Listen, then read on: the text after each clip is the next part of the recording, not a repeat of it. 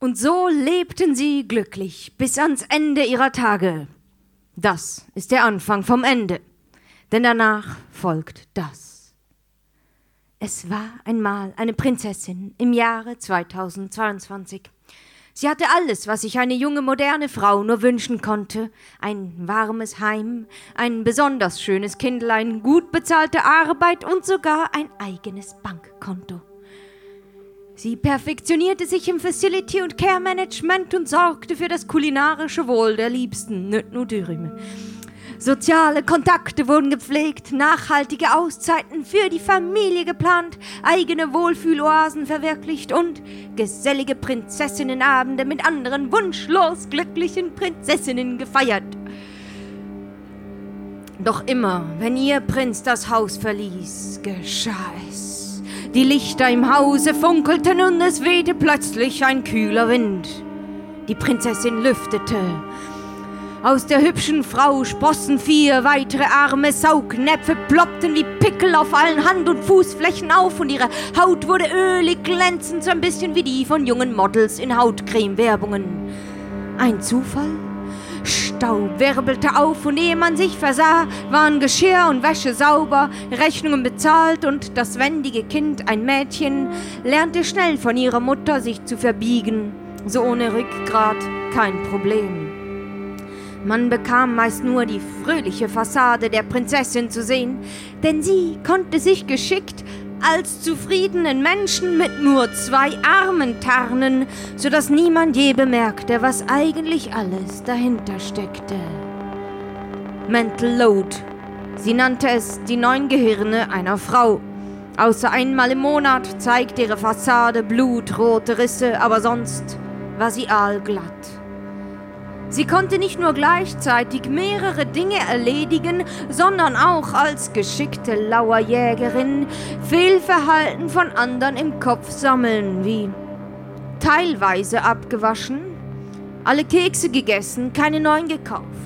Und immer, wenn sie sich in Gefahr sah, warf sie eine dunkle Wolke aus giftigen Vorwürfen an den Angreifer und er saß in der Tinte. Der wahre Grund hinter ihrer Wut auf ihr lastete, wie auf allen Prinzessinnen, der älteste Fluch aller Flüche. Patriarchalis, so perfekt verborgen, selbst sie merkt es nicht. Wie kam es dazu? Nun, vor der ersten Geschichte stand die Frau als Göttin da, spendete von Leben bis Trost alles zu ihrer Zeit und der Mann stand daneben und wurde eifersüchtig. Statt das Schöne an ihr und ihm zu sehen, machte er sie durch Gewalt klein, wie man von fast allen Geschichten weiß. Um des Friedens willen unternahm sie alles, damit er es Krieg. Sie versank im tiefen Meer aus Arbeit. Auf dem Grund angekommen im letzten Atemzug, wurde sie von flinken, tentakeligen Wesen aufgefangen. Ihr Strahlen gefiel ihnen in der Dunkelheit so sehr, dass sie versprach, das Leuchten zu hinterlassen, wenn sie nur wieder nach oben könne.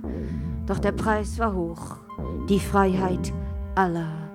Denn seither schlummert die Wahrheit auf dem Meeresgrund, mundtot, unterdrückt und ans Licht kam der Fluch. Und so traten wie verwandelte Frauen in Erscheinung, zu allen Zeiten als Dienerin degradiert, klassisch konditioniert zu Ehe und Gehorsam mit acht Tentakeln und verborgener Lust, wie geschaffen, um im Dunkeln Glanztaten zu vollbringen, als Octopussy, ihre wahre Gestalt, unbekannt. Nur einmal hatte sie eine Gastrolle in einem Film. Und die Prinzessin von heute? Hatte ja alles und noch viel mehr, auch all das, was sie gar nie gewollt hatte. Sie war Schneewittchen und die sieben Zwerge. Sie hatte Linsen, Erbsen und Topf, oh, Bohnen im gleichen Topf. Ja, Schon Aschenputtel hat es nicht besser. Ihr Schicksal hätte es so nie gegeben, wenn ihr Vater, ein König, sein Pensum auf 80 Prozent reduziert hätte.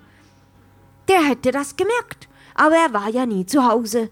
Und hier fängt der Fluch schon an. Dem Vater macht er keine Vorwürfe, nicht mal das Märchen selber.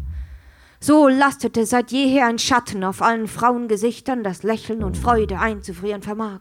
Frozen, und der Schatten legte sich auch auf allen Männern Gesichtern vertrocknete Tränen, ob all der Gefühlskälte. Und all den anderen Geschlechtern ging es noch viel schlechter. Sie trugen meistens beide Lasten. Soweit, so ungut.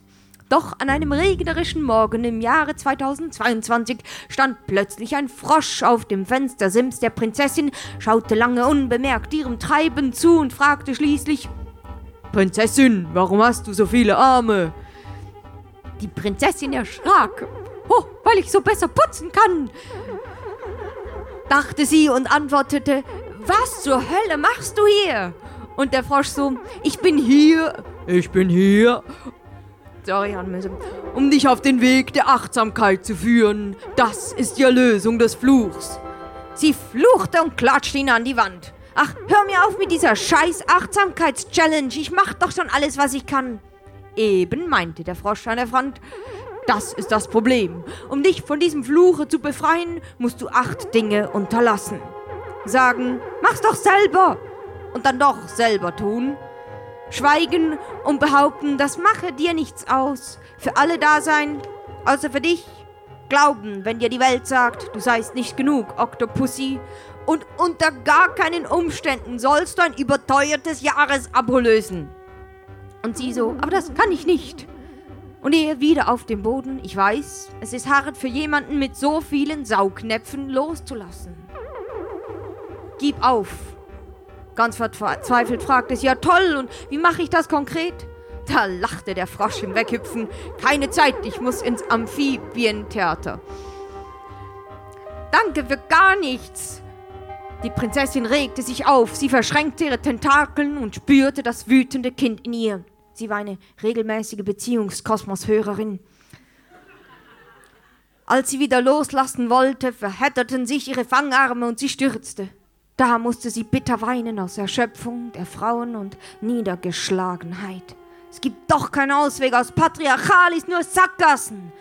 Doch dann fiel es ihr wie Schuppen von den Augen und sie sah es ein, ja klar, doch, sei ein Frosch und geh Problemen aus dem Weg. Sei alles, wovor in Märchen bis anhin gewarnt wurde, sei hässlich und faul, sei die böse Hexe und der Wolf, denn die wahre Falle ist ja immer der Prinz. Es wird endlich Zeit, die Geschichten neu zu schreiben. Die Prinzessin nahm all ihren Mut und machte sich aus dem Staub, um nachzudenken, getarnt als Wellnesswochenend. Das tapfere Schreiberlein war geboren und notierte mit ihrer betriebsinternen Tinte die Überwindung des Fluchs in acht Schritten. Eins sei das Spieglein an der Wand und durchschau damit zum Beispiel die Hässlichkeit der Schönheitsindustrie. Sie verdienen sich an deinem Gefühl der Unzulänglichkeit eine goldene Nase. Was nützen dir all die Haar-Extensions, Rapunzel? Die wahre Schönheit ist in dir gefangen. Ja, ich finde der auch ein bisschen kitschig.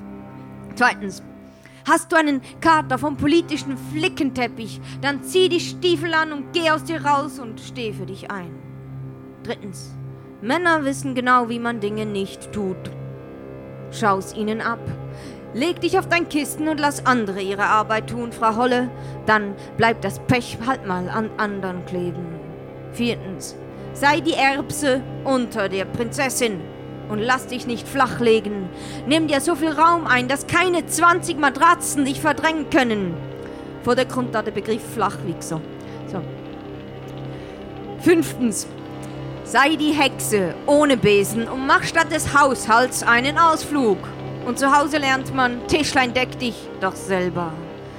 Sechstens, sei das Kind und aus dem Häuschen und feier als Widerstand. Siebtens, leg deine unsichtbare Taten auf deine Goldwaage, sodass sie fair verteilt und vergütet werden kann. Achtens, nimm dein Herz in die Hand und liebe dich, weil du bist. Sie schrieb alle acht auf einen Streich. Doch nun wusste sie nicht, wie weiter. Denn ihre neuen Gehirne waren noch nicht vernetzt und sie isoliert. Die beste Entwaffnung. Da kam wieder der Frosch angesprungen. Sie erschrak. Schon wieder. Kopf normal. Woher weißt du, wo ich bin? Und der Frosch so, ich bin dein Mann. Du hast mir eine WhatsApp geschrieben. Und sie, warum siehst du aus wie ein Frosch? Gute Frage, meinte der Frosch. Ich glaube, das ist die Heiratsstrafe. Nur im Märchen bin ich Prinz, im echten Leben nicht. Und sie, ah, so weit geht also der Fluch. Muss ich also auch Frosch werden? Und ihr, haben wir dann wieder Sex? Sie lachte, klar, aber das nennt man dann Leichen. Wie man ja schon wüsstet. Dann heckten sie einen Plan aus. Sie machten sich daran, die Eiszeit zu beenden. Er weinte und sie lachte unangemessen laut.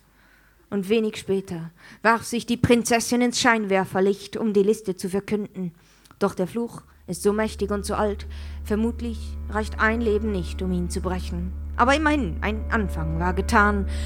Pussy Riot gab der Ungerechtigkeit eine Stimme, Pussy Terror TV ein Gesicht und die Prinzessin dachte, ja, und ich gebe der Unterdrückung eine Geschichte, damit sie keine Zukunft mehr hat, sondern nur noch eine Vergangenheit. Ja, ihr merkt es von der Stimmung, äh, die Überwindung vom Fluch habe ich jetzt noch nicht direkt herausgefunden. Für Ideen bin ich also offen, aber der Schluss ist schon fertig. Es war einmal, war einmal. Es wird einmal ein Menschlein sein, das frei und selbstbestimmt in Frieden mit sich und anderen zusammenlebt.